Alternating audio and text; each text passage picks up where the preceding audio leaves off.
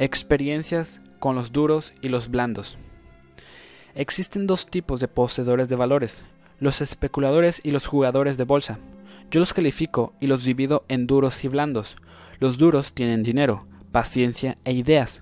Al decir que tienen dinero, quiero expresar que poseen un capital propio, cualquiera que sea su cuantía, que conservan intacto y que no tienen deudas. El interesado debe tener paciencia, esto es, unos nervios lo suficientemente templados como para no reaccionar con exagerada excitación ante cualquier acontecimiento de menor importancia. Tener idea significa que la persona en cuestión sabe actuar de manera cerebral, acertada o equivocadamente, pero, y esto es lo más importante, utilizando la mente de modo reflexivo y conceptual. El blando es aquel que tiene poco dinero, ninguna paciencia y menos ideas. Esto significa que quien posee un capital propio que queda por debajo de sus deudas, si tiene 10 millones pero debe 30 millones, no puede decirse que tenga dinero. No ser paciente significa que sus nervios son flojos, débiles y que la persona no comprende que la bolsa no reacciona automáticamente ante cada uno de los acontecimientos que se producen, como podría pensarse que debería hacerlo de acuerdo con la lógica no entiende que la reacción ante cualquier acontecimiento requiere cierto tiempo hasta que llega al público y éste acaba por comprenderla, la interpreta bien y actúa en consecuencia. Ese individuo, el blando, carece de capacidad de análisis conceptual y no actúa con el cerebro, sino de manera puramente emocional. Si los otros compra, compra él también. Si venden los otros, él hace lo mismo. Se trata de un eslabón de la cadena de la masa y actúa con olla. Por esa razón, incluso un supermillonario puede ser un blando si carece de temple y de ideas, es decir, si actúa de modo emocional. En la bolsa, consecuentemente, todo dependerá de qué manos se encuentran los valores. Si son los duros quienes poseen la mayor parte del papel, la bolsa está bien dispuesta para un movimiento al alza explosivo, aun cuando las noticias no sean en absoluto favorables. Si por el contrario, la mayor parte de las acciones o valores está en manos de los blandos, cualquier noticia pesimista, por poco importante que sea, puede provocar un desastre. Al primero de los casos lo llamo una situación de mercado, supervendido, y al segundo, de mercado, supercomprado. Toda la ciencia consiste en averiguar si un mercado está supervendido o supercomprado. Un experto en asuntos bursátiles con el suficiente tacto en la yema de los dedos se suele dar cuenta de ello, aun cuando no siempre esté en condiciones de expresarlo con palabras ni de definirlo. Se dan naturalmente síntomas, indicios y señales de las que resulta posible deducir si nos encontramos en una u otra situación. Cuando se dan cotizaciones en descenso durante algún tiempo pero pese a ello siguen acudiendo fuertes inversiones, significa que gran número de acciones están pasando de las manos de los blandos a las de los duros. Podría llegar a ocurrir que los blandos ya lo hubieran vendido todo y las acciones durmieran en las cajas de caudales de los duros. El papel solo saldría de allí mucho más tarde, cuando los precios subieran. En el caso de una baja en las cotizaciones, son los duros los que compran, en gran mayoría, dado que se sienten mucho menos afectados por el pánico producido por la baja, y además disponen de dinero y tienen paciencia e ideas. Eso significa que cuando pese a que se invierte mucho dinero, las cotizaciones siguen bajando, es señal de que nos estamos aproximando al nivel en que comenzará el próximo movimiento al alza de los cambios. En la mayoría de los casos en que ocurre esta baja, se trata de una caída que alcanza una profundidad injustificada, de la que solo son culpables la histeria del público y las ventas generalizadas por parte de los poseedores de las acciones. Se produce lo que antes definí como tercera y última fase del movimiento cíclico de baja de las cotizaciones. En esta situación, los blandos se desprenden de sus valores y acciones incluso de los mejores y con mayor capacidad de resistencia, que hasta aquel momento habían conservado como un fondo de reserva. Si las cotizaciones muestran cierta vacilación durante un periodo en el cual la presencia de dinero en el mercado bursátil es escasa, eso indica sin duda una mala perspectiva para la bolsa. En tales coyunturas, las acciones continúan en manos de los blandos que siguen esperando una recuperación del mercado. Sin embargo, en el caso de que la tendencia a la baja se mantenga y las acciones sigan creyendo, se sentirán de improviso y cuando menos se espere poseídos por el pánico y venderán o incluso malvenderán todo su papel, valores o acciones. La opinión de muchos analistas y agentes de bolsa de que una caída de las cotizaciones en los casos en que escasea el dinero no tiene significado especial es completamente falsa. El argumento principal que utilizan para defender su tesis es que la baja se debe a que el gran público vende. Efectivamente, eso sí no significaría gran cosa, pero lo importante es que los valores continúan en manos de los blandos y conociendo su forma de reaccionar, el que aún no vendan no quiere decir, ni mucho menos, que vayan a resistir. Lo más fácil es que, arrastrados por la tendencia general del público, acaben vendiendo mañana, dentro de una semana o de un mes.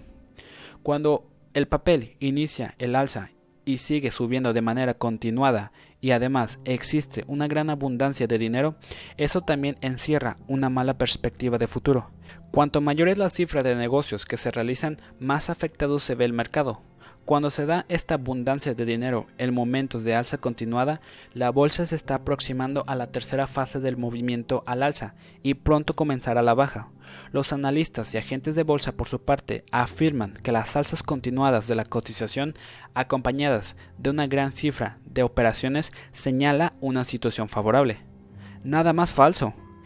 Ellos opinan que el gran público está comprando y que eso es bueno. Ciertamente sería así en caso de que continuaran las compras, pero ¿es verdaderamente tan positivo que el gran público, es decir, los blandos, compre? ¿Es que se puede estar seguro con ellos de que seguirán comprando a la semana siguiente? ¿No existe el peligro de que todo ese papel o gran parte de él vuelva al mercado el mes siguiente, de que los blandos se decidan a vender enseguida? Lo más probable es que ocurra así. Por el contrario, cuando una subida del mercado está acompañada por una cifra de operaciones más pequeñas, esto es extraordinariamente favorable. Por mucho que digan los ya citados analistas que esa situación apenas expresa algo importante. Esta opinión está parcialmente justificada desde su punto de vista, puesto que los agentes de bolsa, los brokers, solo consideran importantes las grandes operaciones y no prestan atención a los movimientos de un mercado de pequeñas operaciones. La realidad es, empeoró que el papel sigue en manos de los duros y no ha pasado a la de los blandos. Los precios tendrán que seguir subiendo bastante más antes de que los duros, que tienen los nervios templados y saben esperar, estén dispuestos a comenzar a vender sus acciones. De esto se deducen las siguientes conclusiones.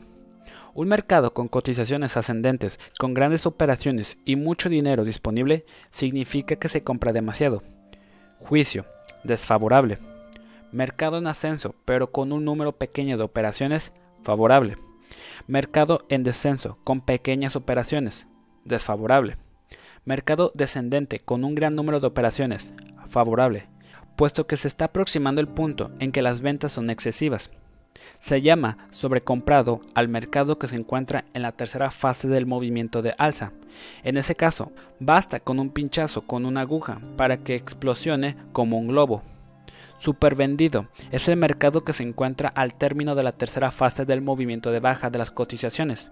Un mercado en tales circunstancias puede iniciar la subida, incluso sin buenas noticias. Docenas de ejemplos del pasado sustentan esta teoría resultado paradójico, aunque no hay más remedio que llegar a esa conclusión, que en caso de subida de las cotizaciones sean las pequeñas transacciones las que marquen y señalen una continuación de la tendencia ascendente hasta que llegue el momento en que se produce un general aumento del público que acude a comprar, como hipnotizado por las acciones. Está claro que el público reacciona bajo presión psicológica. En el punto más bajo de las cotizaciones se trata de una acumulación de las acciones en mano de los duros, unos pocos tan solo. En el punto más alto de las cotizaciones de un reparto en muchas manos. Gráficamente podría representarse como una pirámide invertida. El camino del éxito. Actuar contra los ciclos. Un buen día recibí la visita de uno de mis viejos amigos. Ya había dejado atrás esa etapa de la especulación en la cual solo se trata de conservar el patrimonio o aumentarlo un poco. No solo era un bolsista apasionado, sino que poseía una excelente preparación y una gran experiencia. Sin embargo, lo encontré muy inquieto. ¿Cómo explicaría usted el siguiente proceso tan extraño? me preguntó. Desde hace algún tiempo, en mis especulaciones con acciones, valores o materias primas, he descubierto un fenómeno poco corriente. En la actualidad especulo con 10 artículos distintos en otras tantas posiciones bursátiles que no mantienen la menor relación entre sí. Especulo al alza con minas de oro sudafricanas, con bancos franceses a la baja, con estaño al alza, con avena a la baja, finalmente con acciones petroleras al alza y con cacao a la baja. Tiene que reconocer que todas estas operaciones no tienen mucha relación entre sí. Y, sin embargo, las cosas se desarrollan de manera que todo es favorable o todo desfavorable para mí. O bien sube todo lo que debía bajar y baja todo lo que debía subir, o me sorprende el más favorable de los casos cuando sube todo lo que tiene que subir y baja todo lo que tiene que bajar. Es decir, que a todas mis especulaciones salen bien o todas salen mal. Me gustaría saber qué relación existe entre las acciones de las minas sudafricanas y el cacao, entre los bancos de París y la avena de Winnipeg. Podría dudarse de la ratio de la razón. Es como si a veces el destino quisiera castigarme y otras favorecerme. En estos momentos estoy atravesando una mala racha. ¿Qué fuerza secreta es esa que a veces me quiere bien, pero que en la actualidad parece haberse conjurado contra mí en toda la línea? Mi artículo de fe. Bien, le respondí. De acuerdo con la lógica bursátil, todo esto es correcto. En efecto, la lógica de la bolsa no tiene nada que ver con la lógica cotidiana. Supongo que a la hora de especular con acciones usted se basa en balances, cuentas de pérdidas y ganancias, dividendos y todas esas cosas, y en las especulaciones con materias primas, en estadísticas sobre producción y consumo, contratos comerciales y política interior y exterior. En una palabra, su especulación está basada fundamentalmente en argumentos técnicos. En estos momentos, por lo visto, nos encontramos en un periodo en que muchos especulan de acuerdo con la lógica cotidiana. Esta es la razón por la cual ahora todo parece ir en su contra. Tenga un poco de paciencia. El valor bursátil llamado lógica subirá de nuevo, y entonces todo volverá a ponerse en orden, y usted ya no andará errado en sus especulaciones. 2 por 2 igual 5 menos 1. Usted ya conoce mi artículo de fe.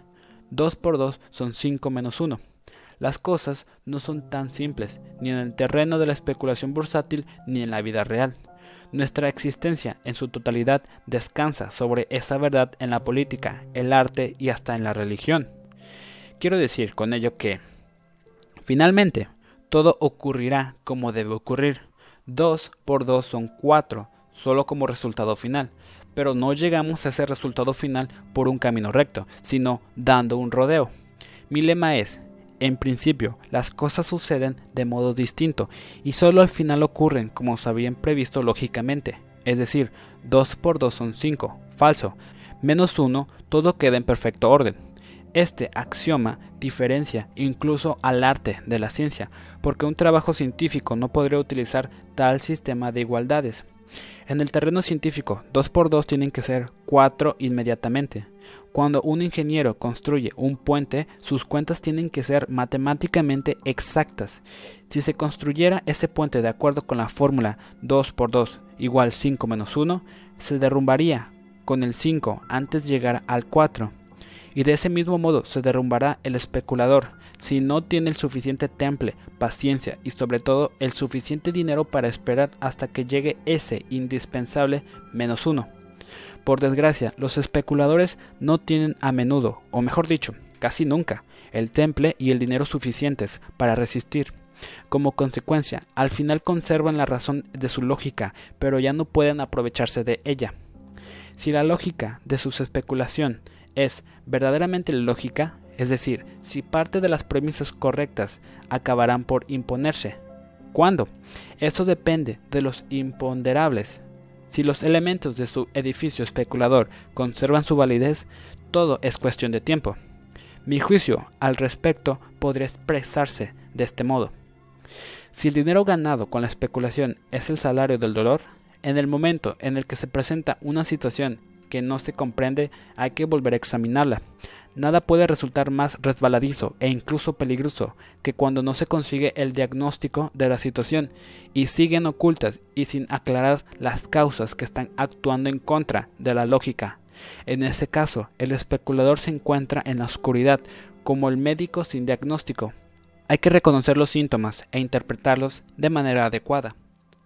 Conservar la movilidad. Si el diagnóstico señala la existencia de un trastorno pasajero, el consejo es permanecer firme y aguzar las orejas.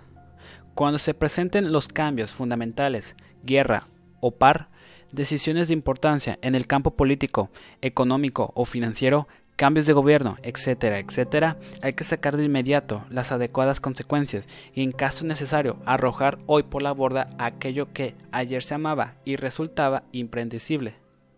Es decir, el especulador debe estar dispuesto siempre a someter sus ideas y proyectos a una reflexión correctora decisiva. En su caso, yo diría lo siguiente. Desde hace algún tiempo existe una gran cantidad de capital, el llamado dinero caliente, que busca ser invertido, no como un padre de familia invertiría sus ahorros, sino que constantemente va en busca de una gran aventura especuladora. En ocasiones especula con la subida de la plata, al día siguiente con la devaluación de una divisa, después con la revaluación de alguna otra. Se especula con armas, letras de cambio, divisas o intereses, con cualquier cosa que haga posible la especulación. Ese capital flotante caliente se emplea del mismo modo que usted procede con su dinero. En la especulación que se constituye basándose en la simple lógica cotidiana, es decir, sobre realidades fundamentales que han sido hechas públicas por los medios de comunicación y por los expertos, usted, querido amigo, no es el único, sino uno más entre esas decenas de miles de especuladores que, con enormes sumas de dinero, persiguen su mismo objetivo y siguen el mismo camino en los mismos sectores. Han comprado idénticas mercancías y valores, u otros que se vendieron a la baja. Consecuentemente, los mercados en los que usted especula al alza están sobrecomprados y los mercados en los que usted especula a la caída de las cotizaciones están sobrevendidos. Usted me dijo que poseía acciones de petróleos. En los últimos tiempos, la especulación internacional ha comprado esas mismas acciones y espera solo a que se produzca el alza. En el momento en que las acciones empiecen a subir por razones fundamentales, serán muchos los especuladores que se conformen con un pequeño beneficio y vendan. Por esa razón, las acciones suben poco o nada. Hay otros especuladores que pierden los nervios, se impacientan al ver que no llegue el alza esperada y venden igualmente, etcétera, etcétera. Así, puede suceder que las razones fundamentales de una especulación se vean neutralizadas por motivos técnicos, entonces se producen situaciones en las cuales el especulador no comprende por qué razón no todos los argumentos favorables se reflejan en las cotizaciones. Eso sin necesidad de decir que el dinero caliente ignora lo que es conveniente o no para el mercado. Muchas veces se nos eriza el cabello al ver hasta qué punto son falsas las interpretaciones del público inversor. Las cotizaciones expresan muy raramente los valores reales y se limitan a reflejar la relación entre oferta y demanda. No importa de dónde proceda la oferta, cuando ésta es abundante, las cotizaciones bajan. Esa afirmación es tan lógica como podría hacerlo pensar que las acciones petroleras tienen que subir cuando aumentan los dividendos de las compañías, pero la lógica de las razones técnicas sería, en ese caso, más fuerte que la lógica de los hechos fundamentales, lo cual significa que las compras y las ventas no se realizan únicamente a impulsos de reflexiones fundamentales. Consecuentemente, las cotizaciones oscilan bajo la presión de la oferta y la demanda de papel. No cabe duda de que resultaría sumamente interesante examinar con el mayor detenimiento todas las órdenes de compra y de venta dadas en el curso de una jornada bursátil, para comprobar cuáles fueron las razones que movieron a los vendedores y compradores a realizar sus encargos. Se puede prolongar mi tesis también ad absurdum. Supongamos que un valor sube hasta el nivel calculado por el comprador. Con ello, entra en una zona de peligro. A partir de ese instante, la cotización regularizada no ejerce el mismo poder de atracción sobre el especulador. Solo habrá unos pocos interesados en comprar, y aquellos que tienen el papel en su poder tratan de librarse de él, ahora que alcanzó la cotización esperada, para asegurarse así sus beneficios, y esos intenten hacerlo todos y por la misma puerta. Como es natural, se presenta la baja, pese a que los acontecimientos esperados se produjeron. El mismo proceso se realiza también en sentido opuesto. Tomemos cualquier valor que debe bajar, por razones totalmente claras y relevantes. El valor baja, en efecto, y se aproxima al valor que lógicamente tiene que alcanzar. Sin embargo, mantiene una cotización más alta y deja de caer. En esa situación puede mantenerse bastante tiempo, pese a los malos informes. En el lenguaje de la bolsa, a esto se le llama el fait accompli. Ocurre porque son muchos los que previamente vendieron sus acciones y éstas se hallan ahora en manos de los duros, que se atreven a enfrentarse a las consecuencias de la caída de la sociedad los que juegan a la vaca, que ya anteriormente había hecho numerosas ventas aplazadas, ven ahora que sus esperanzas se realizan y quieren asegurarse los correspondientes beneficios. Sus compras impiden que la cotización siga cayendo e incluso pueden hacer que suba. Personalmente he vivido ese mismo fenómeno en docenas de casos. Préstamos en mala situación, acciones de sociedades malsanas, al borde casi de la quiebra o ya en suspensión de pagos. Mantienen largo tiempo cotizaciones relativamente altas antes de precipitarse en el abismo. El Fate Accompli ejerce una profunda influencia en la evolución de las cotizaciones. Supongamos que existe peligro de guerra. Muchos propietarios de valores y acciones los venden, pero el día de la declaración de guerra ascienden las cotizaciones de improviso y en contra de todas las previsiones. Cuando estalló el conflicto de 1939, ese fue el acontecer típico en todas las bolsas, tanto en Estados Unidos como en Europa, y ocurrió así por las razones técnicas mencionadas. Por el contrario, cuando en el curso de una guerra se cree que se aproxima la paz y se empieza a comprar valores, la bolsa sube en plena guerra. Cuando se firma el armisticio puede ocurrir con facilidad que no se produce el alza esperada. Por el contrario, los cursos caen. También en este caso se habla de un fate accompli. Podría también ocurrir que durante la guerra el público, nervioso, hubiera mal vendido ya la mayor parte de los valores.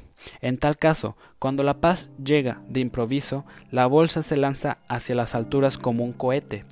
Resumiendo, de acuerdo con mi experiencia, el que la tendencia de la bolsa sufra un cambio de rumbo de 180 grados tiene como consecuencia acontecimientos sensacionales y convulsivos, pues el mercado, tras la tercera fase de un movimiento de subida, se derrumba, o tras la tercera fase de un movimiento a la baja, explosiona. Uno de los más interesantes ejemplos lo hallamos en la Bolsa de Buenos Aires. Tras el regreso de Juan Perón a la Argentina, las cotizaciones comenzaron a caer de manera interrumpida y llegaron a una situación de baja extraordinariamente acentuada. Al frente del gobierno estaba ya la viuda de Perón, la guapa Isabel. La situación de la bolsa parecía desesperada y a nadie se le ocurrió comprar ningún tipo de papel argentino. ¿Dónde pues estaban las acciones? En manos de los duros, posiblemente bien guardado, bajo llave, en sus cajas fuertes en espera de un futuro mejor, aun cuando de momento no se viera por ninguna parte, y entonces se produjo la gran sorpresa, el golpe militar y la detención de la guapa Isabel de Perón. Al día siguiente no se pudo abrir la bolsa de Buenos Aires debido a la gigantesca masa de órdenes de compra.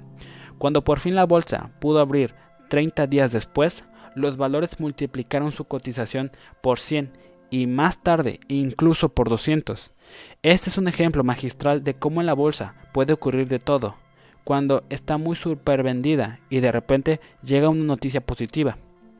Resulta casi de todo punto imposible prever la tendencia del factor psicológico.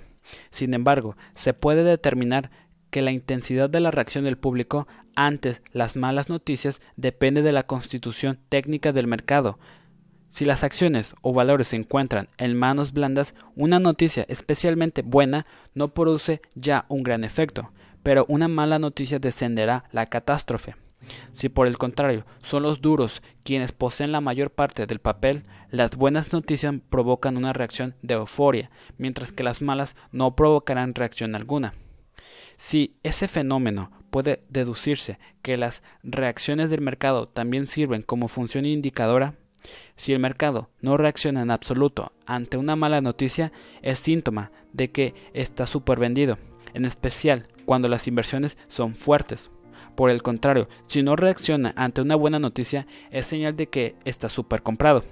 Los bolsistas seguimos con gran interés el primer alunizaje de un vehículo espacial tripulado. Tras el éxito espectacular de la aventura, esperamos, llenos de emoción, cuál sería la reacción de la bolsa. Nadie puede negar que un éxito tan sensacional abría nuevos horizontes a la ciencia y a la tecnología. Pero no sucedió nada. El mercado estaba extraordinariamente sobrecomprado. Los blandos tenían sus manos llenas de acciones y los duros no estaban interesados en adquirirlas a los precios de entonces. La consecuencia fue que todo el mercado se desboronó durante años y desembocó incluso en un gran colapso. Regresemos a nuestro ejemplo de la declaración de guerra de 1939. Mientras que las bolsas estuvieron subiendo durante meses ante la declaración de guerra, una vez producida esta, sobrevino una gigantesca bancarrota. En lugar del fate accompli, se trató de una noticia extraordinariamente mala y dramática. Guerra y paz son, desde luego, casos extremos. El fenómeno del fait accompli puede ser observado también en otros muchos acontecimientos políticos, económicos o financieros, tanto si está a la espera de dividendos más altos como si se aguardan peores. Esta observación se ha confirmado con tanta frecuencia que casi se ha alzado a la categoría de regla. La fidelidad a los principios compensa. Comprendiendo quisiera decirle a usted lo siguiente. Su lógica se apoya solo en los llamados principios fundamentales, los factores estadísticos, económicos, políticos y demás, pero todos ellos quedan fuera de juego ante los mencionados factores técnicos. En una palabra, sus reflexiones fueron demasiado neutrales y por lo tanto no se correspondían con las realidades prácticas. Esa declaración se puede aplicar también a la tendencia general de la bolsa. De tiempo en tiempo, uno se pregunta, sorprendido, por qué la bolsa no sube pese al retroceso de la coyuntura y por qué desciende en un periodo coyunturalmente alto. La explicación radica en que si bien la tendencia de la bolsa y el trena coyuntural son en cierto modo interdependientes y están sujetos a las mismas leyes, no transcurren de modo paralelo. El dinero alimenta la bolsa, como la fuente al río. La tendencia bursátil se corresponde a la corriente más fuerte o más débil según la cantidad de agua. El intento de resistir firmemente la tendencia de la bolsa es tan peligroso como andar contra corriente. Resulta difícil y duro, pero en verdad es el camino hacia el gran éxito. Es decir, hay que actuar en contra de los ciclos en los grandes movimientos bursátiles existen acciones o incluso grupos de ellas que se separan de manera significativa de las otras y siguen su propio camino. En este caso, establezco gustosamente una diferencia entre bolsa con acciones y bolsa de acciones. La primera la entiendo ya como mercado de capitales en general. La segunda es mercado en el que se negocia con diversos efectos y en el cual uno puede llegar a tener su propia opinión sobre cada tipo de acciones. Durante el movimiento de descenso de la bolsa, las acciones que, por razones claramente determinadas, deben subir, lo hacen de forma muy lenta. Logran afianzarse, pero solo a costa de grandes dificultades. Así, durante la coyuntura desfavorable porque atravesaron los Estados Unidos en 1975, dudó observarse que las acciones de la industria farmacéutica mantenían y aún mejoraban su posición en el marco de una bolsa totalmente desquiciada, porque dentro de ella ocupaban una posición especial.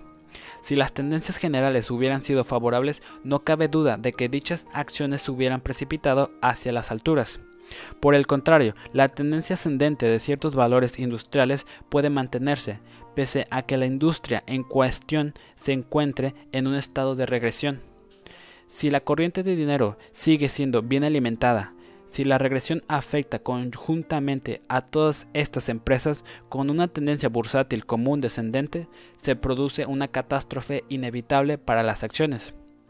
Cuando las industrias que se encuentran en plena evolución se sienten favorecidas por un movimiento al alza y mediante la corriente de un capital pueden conseguir nuevo alimento, entonces se vive y es natural una extraordinaria prosperidad de esas acciones en la bolsa.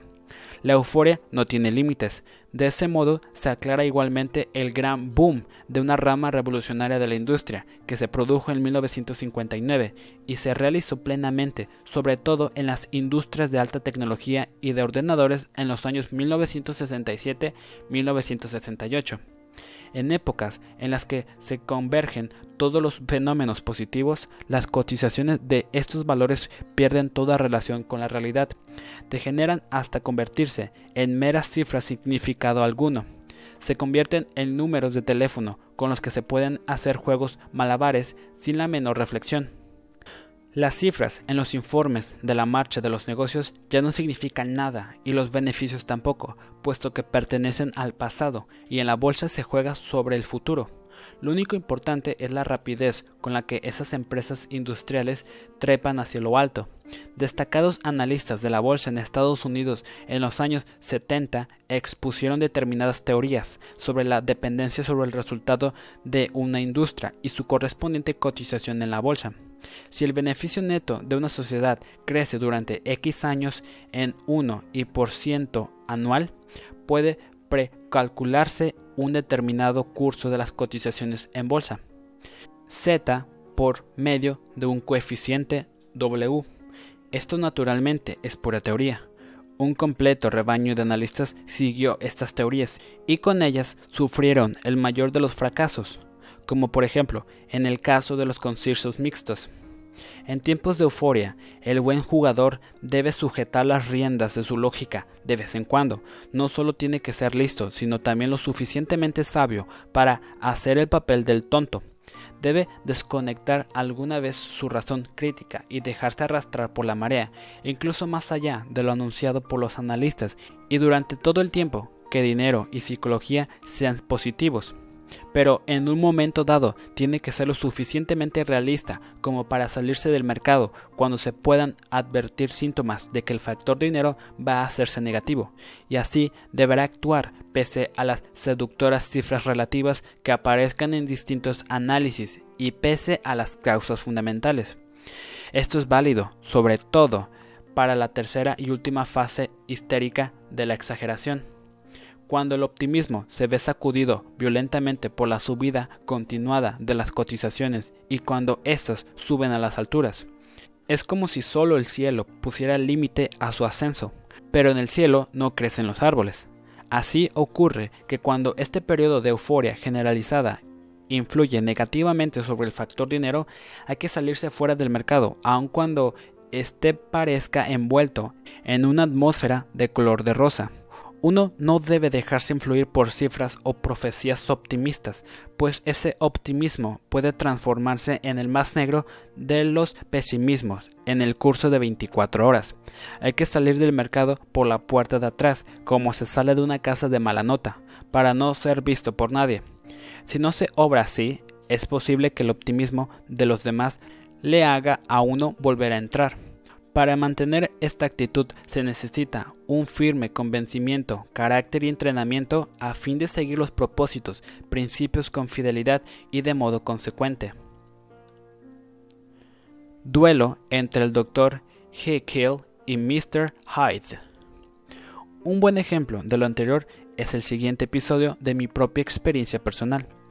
Pese a que por razones espirituales estoy en contra del oro y de la mania y la histeria del oro de los pasados años que considero, y así lo he expresado, como una injustificada manipulación de su precio y el mayor engaño del siglo. Quise aprovecharme de ello. En mi alma mantienen un duelo permanente el Dr. Hickhill y Mr. Hyde. En mi alma mantienen un duelo permanente el Dr. Hickhill y Mr. Hyde. El uno me aconsejaba por razones teoríticas y éticas que no participara en la especulación, pero el otro se frota alegremente las manos solo de pensar en el posible beneficio. Yo no quería comprar oro, pese a que había contado con que el engaño se prolongaría durante muchos años, pero dado que no podía hacer nada para cambiar las cosas, quise estar en el negocio al lado de los estafadores y compré acciones de minas de oro. Durante unos cuantos años estuve obteniendo buenos dividendos. A causa de esa mania del oro, las minas estaban consiguiendo beneficios enormes, pagaban dividendos muy altos y la cotización de sus acciones en bolsa subió a seis veces su precio de compra. Sin embargo, hacia finales de 1980, en Múnich, esas acciones me causaron una noche de insomnio. En mi cerebro se enfrentaron los pros y los contras del mercado de las minas de oro y los distintos factores de influencia del mercado sudafricano. Una antigua ley de los especuladores aconseja que cuando uno se pase toda una noche sin dormir a causa de una inversión en la bolsa, debe librarse de ella inmediatamente. Yo seguí la norma al pie de la letra y tomé la decisión de vender todas mis acciones el primer día de bolsa. Para mí las cosas estaban claras. Hay que salir del mercado. Les comuniqué mi decisión a mis amigos de la República Federal Alemana, a los que les había aconsejado que compraran minas de oro. Al día siguiente, emprendí viaje hacia París y avisé también a mis amigos de allí. Estos, como es lógico, me expusieron una serie de contraargumentos. Buenos dividendos, nuevas posibilidades del oro, faltas de valores alternativos, etc. Como ocurre siempre que el horizonte aparece de color de rosa. Resulta de todo punto superfluo investigar la opinión del público, puesto que éste se deja influir por el curso de las cotizaciones. Si la cotización está alta, el público siempre es optimista. Unos meses después, la cotización de las minas de oro bajó en un 60%. Mi obediencia consecuente con mis principios a una regla bursátil que contiene el viejo saber de la experiencia demostró su completa validez. Quien adora pequeñeces no se merece grandezas. El éxito de una especulación depende en gran parte de la habilidad y destreza del especulador y de cómo comprende la única fórmula magistral válida en la bolsa y de la que antes hemos hablado, 2 por 2 igual 5 menos 1. También nos hemos referido ya a las 4G en alemán que debe poseer el especulador duro. Gedenken, Geld, Geduld y Glunk, es decir, ideas, dinero, paciencia y suerte. Debe pensar para tener las ideas adecuadas, dinero y paciencia para resistir, y la importancia del factor suerte cae por su propio peso. Yo personalmente creo que hay algo místico en la especulación.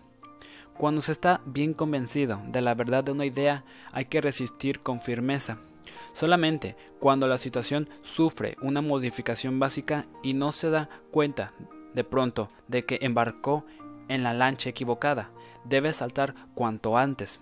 Por el contrario, hay que mantener con firmeza una idea cuando los acontecimientos nos dan la razón y siguen siendo válidos los argumentos que nos llevaron a aceptarla. Igualmente, uno debe saberse librar de una idea cuando se ve con claridad que nos conduce a un callejón sin salida. Es decir, que hay que ser al mismo tiempo firme y elástico. Solo hay algo de lo que uno debe librarse como de la peste, el querer recuperar a toda costa el dinero perdido.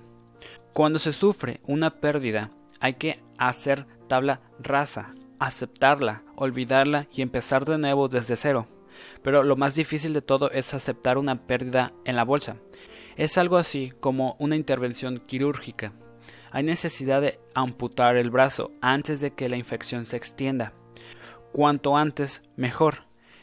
Esto es difícil de aceptar, y entre 100 especuladores quizá puedan contarse con los dedos de una mano aquellos que están en condiciones de actuar de ese modo. El error imperdonable de la mayor parte de los jugadores de bolsa consiste en limitar las ganancias y dejar que las pérdidas aumenten. El resultado lógico es ganancias limitadas y grandes pérdidas. Un jugador efectivo y con práctica deja que continúe la racha cuando va ganando y se retira en cuanto empieza a perder. El proverbio El buen pez es el pez pequeño. No debe aplicarse en la bolsa. Mi refrán bursátil es, quien adora pequeñeces no merece grandezas. Hay otro refrán judío que dice, si comemos cerdo, que sea al menos jamón. Consecuentemente, si se especula en la bolsa, las ganancias deben merecer la pena. Me río siempre que algún colega me cuente que compra un valor en la bolsa y al mismo tiempo, sin esperar, lo ofrece a la venta con un 10% de beneficio.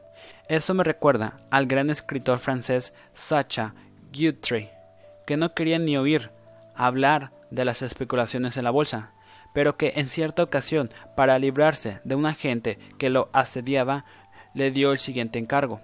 Cómpreme 100 Royal Dutch y véndalas cuando vuelvan a alcanzar la misma cotización.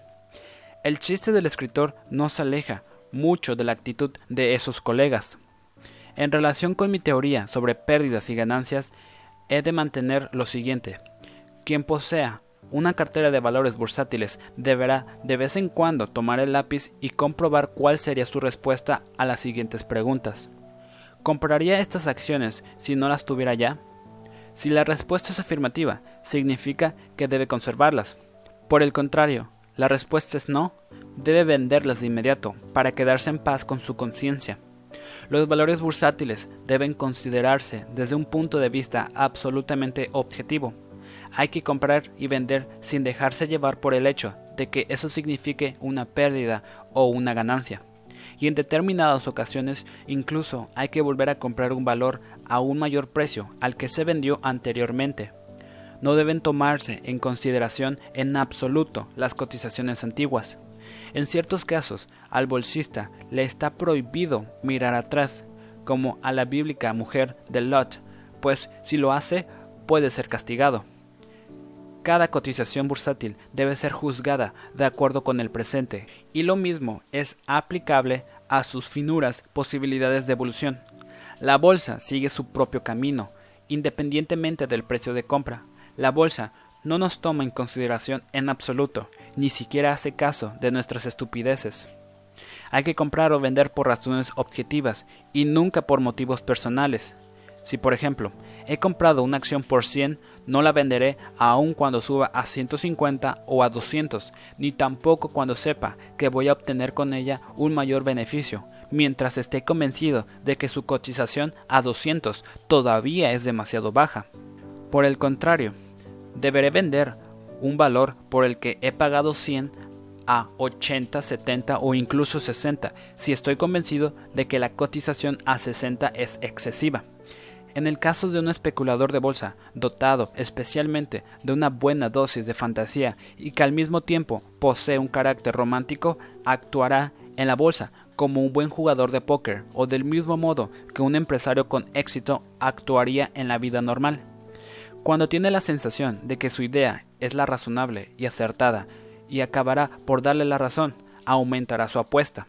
Se siente que se ha equivocado, se retira del juego y frena su actividad a la bolsa hay que amarla con pasión, pero tratarla con frialdad. El arte del buen jugador de bolsa, del que tiene éxito en ella, consiste en saber reconocer cuál es el momento oportuno para actuar de uno u otro modo.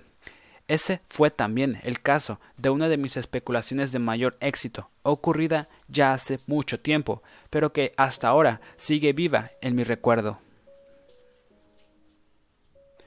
El especulador estratega a largo plazo.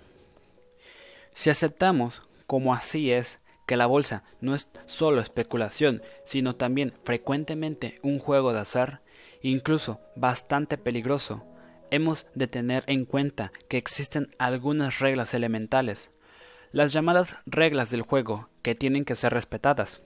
Una de esas reglas dice que aquel que especula a plazo medio debe limitarse estrictamente a este terreno y aquel que especula a corto plazo también debe salirse del suyo. Se trata de dos terrenos fundamentalmente distintos. Cuando uno se pasa de un campo al otro, no tendrá éxito en ninguno de los dos. Las reglas del juego de esos dos campos son distintas y las de uno de ellos no pueden ser aplicadas al otro. Cuando se especula a plazo medio y se sigue una idea básica, No se debe dejar influir por los acontecimientos cotidianos ni por los caprichos oscilantes tan marcados de la bolsa. Por el contrario, quien actúa de un día a otro no debe dejarse llevar por reflexiones a largo plazo. Es como el jugador de ruleta que va de una mesa a otra en el casino. Se incluye entre los jugadores de azar típicos, le sonríe la suerte y ha ganado sus cincuenta mil o sus quinientas mil pesetas cuando abandona el casino, o en su caso la bolsa, con la única satisfacción de haber ganado una buena suma. Carece del edificio intelectual y del espíritu aventurero del auténtico especulador, que analiza todos los acontecimientos para sacar de ellos las oportunas consecuencias. Supongamos que esta curva expresa el desarrollo de las cotizaciones de la bolsa dentro de un determinado periodo de tiempo. El bolsista que especula a corto plazo tendrá que realizar verdaderas acrobacias para conseguir siempre un beneficio entre X e Y. Podrá tener éxito en caso de que sea un hábil especialista en bailar a la cuerda floja, pero ocurre en muy pocos casos en que el jugador sepa dar con el momento adecuado entre X e Y. La institución de los brokers estaba y sigue estando interesada en educar al público para que siga a diario las noticias de la bolsa, a fin de que pueda aprovechar las oscilaciones de la curva de cotizaciones de manera positiva. Su razón es la siguiente. El que se compre y se venda se vuelva a comprar y a vender significa una mayor inversión de capital en la bolsa y por lo tanto aumenta también sus comisiones. Por esa razón, todos se han dedicado de pleno a la tarea de conseguir que el público se haga sensible a las noticias diarias. Esta supersensibilización del público hace que se tenga que observar día a día, semana a semana, la marcha de los negocios de una sociedad. Incluso en el caso de noticias de escasa importancia, como por ejemplo una nueva emisión o la retirada de acciones de una sociedad, hace que surjan de inmediato encargos para la compra o la venta de papel el especulador no toma en consideración estas pequeñas desviaciones, se limita a seguir la tendencia. La línea recta ascendente que va de A a B señala una continuada subida de bolsa, pese a las oscilaciones provisionales a la baja o al alza. La especulación con las líneas rectas A B se sustenta en motivaciones muy distintas de las que sirven de base al juego especulativo a corto plazo.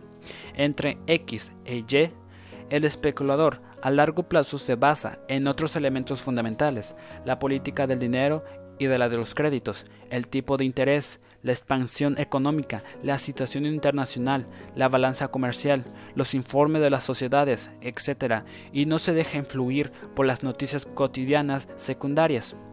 Dicho en pocas palabras, tiene ideas correctas o equivocadas, pero al fin y al cabo ideas.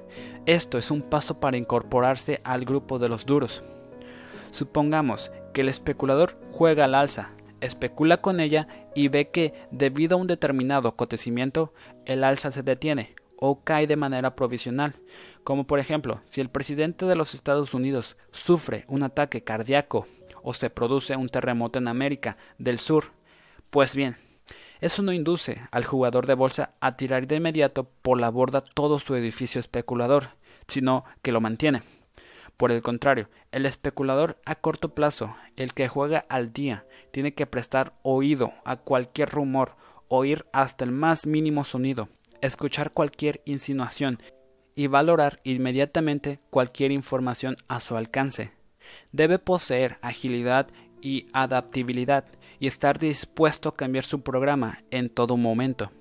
Con gran frecuencia, el jugador de bolsa a corto plazo llega a esta frecuentemente con una cartera llena de órdenes ya a punto.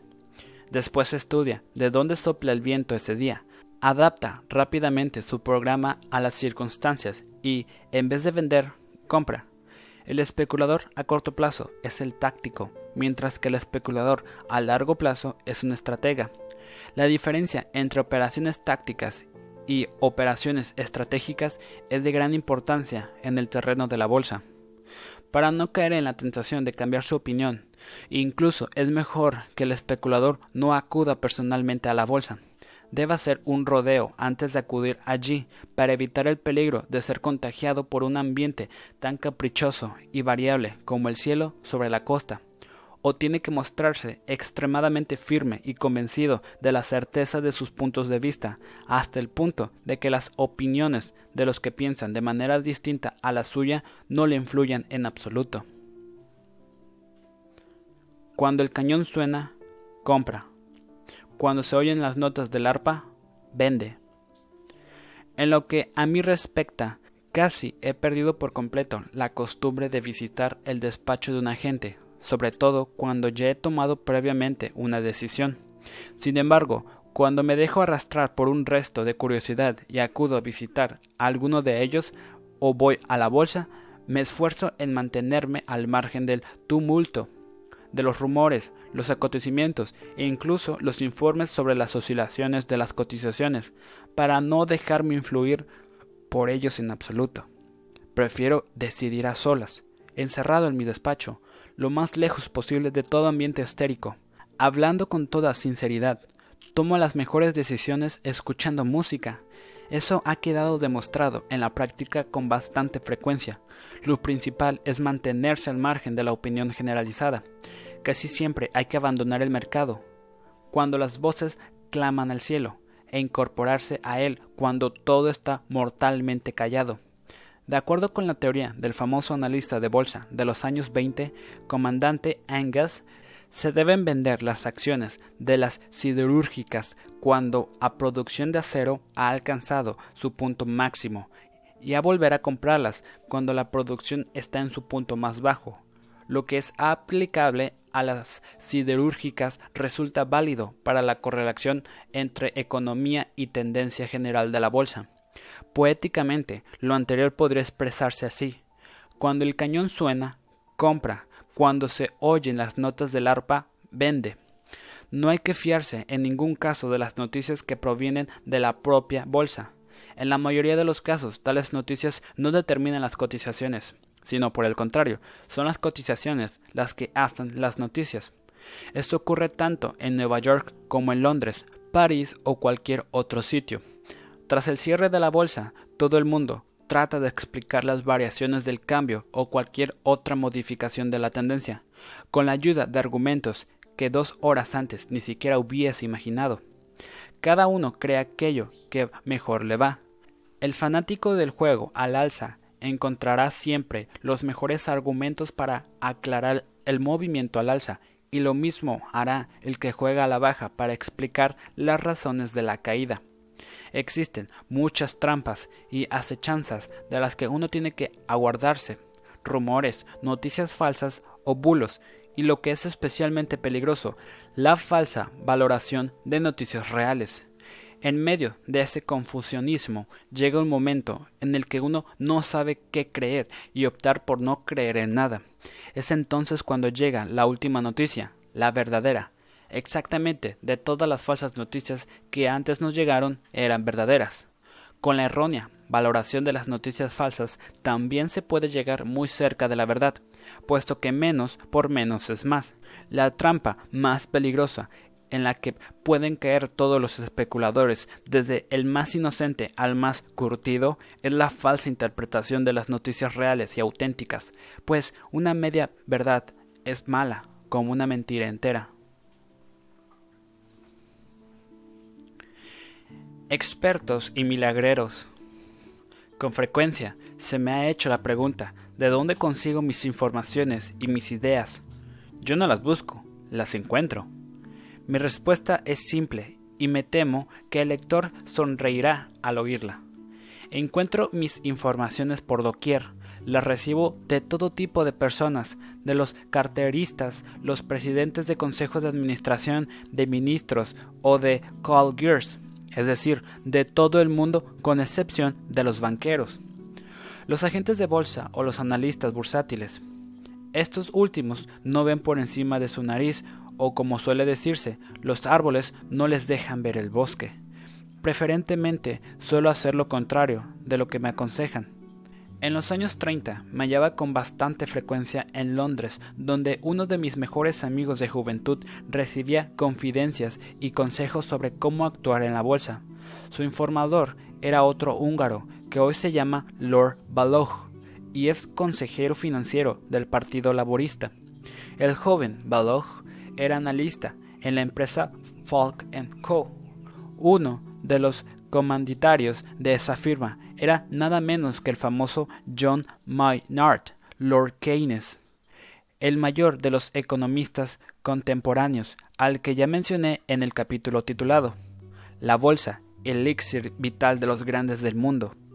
Paradójicamente, ninguna de las confidencias o informaciones que recibí de esa empresa a través de mi amigo demostró su efectividad.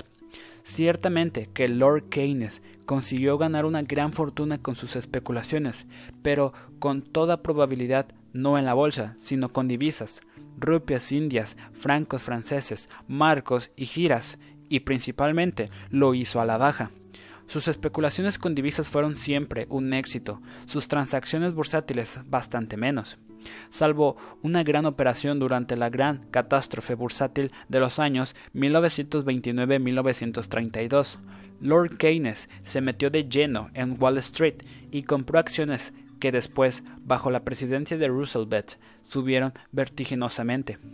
Fue un golpe de gran estilo, puesto que supo reconocer las grandes oscilaciones de las tendencias, pero sus recomendaciones con respecto a acciones aisladas demostraron no ser dignas de confianza.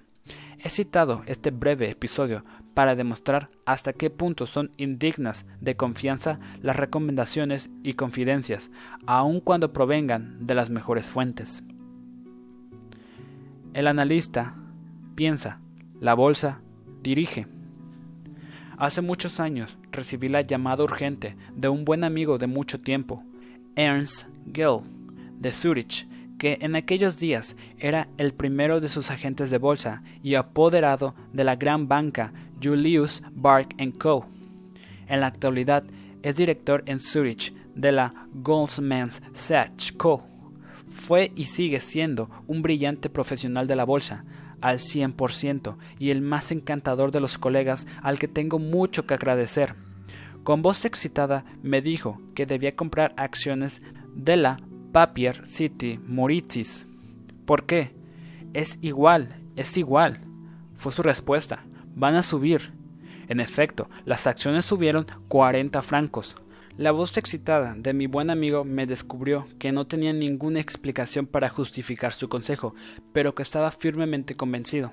Era un profesional, con un buen tacto en la yema de los dedos. Lo creí. Pensé que Vox Populi Vox Dei y compré Papier Setev Moritzi a la cotización de 160, pese que un año antes estaba cuatro puntos más alto. Cuando colgué el teléfono, se me ocurrió de pronto que el jefe de la empresa era realmente un buen amigo mío, al que había aconsejado con frecuencia en sus inversiones. Monseigneur George Gereil, expresidente de Sud Aviation, creador del Caravel y posteriormente presidente de Simca y vicepresidente de Chrysler. La respuesta a mi pregunta sobre qué pensaba de la confidencia que se me acababa de hacer fue descorazonadora. La cotización en la bolsa de Zurich es un completo absurdo. El valor contable apenas llega a los 40 francos y no existe posibilidad de obtener dividendos. Es un desmán de la especulación el hacer subir su cotización hasta tal extremo. La gente de desmán de la especulación el hacer subir su cotización hasta tal extremo. La gente de Zurich se ha vuelto loca. La acción debe ser rechazada a ese precio y desde luego no se debe comprar. La convicción con que se expresó me llevó a reflexionar sobre el asunto.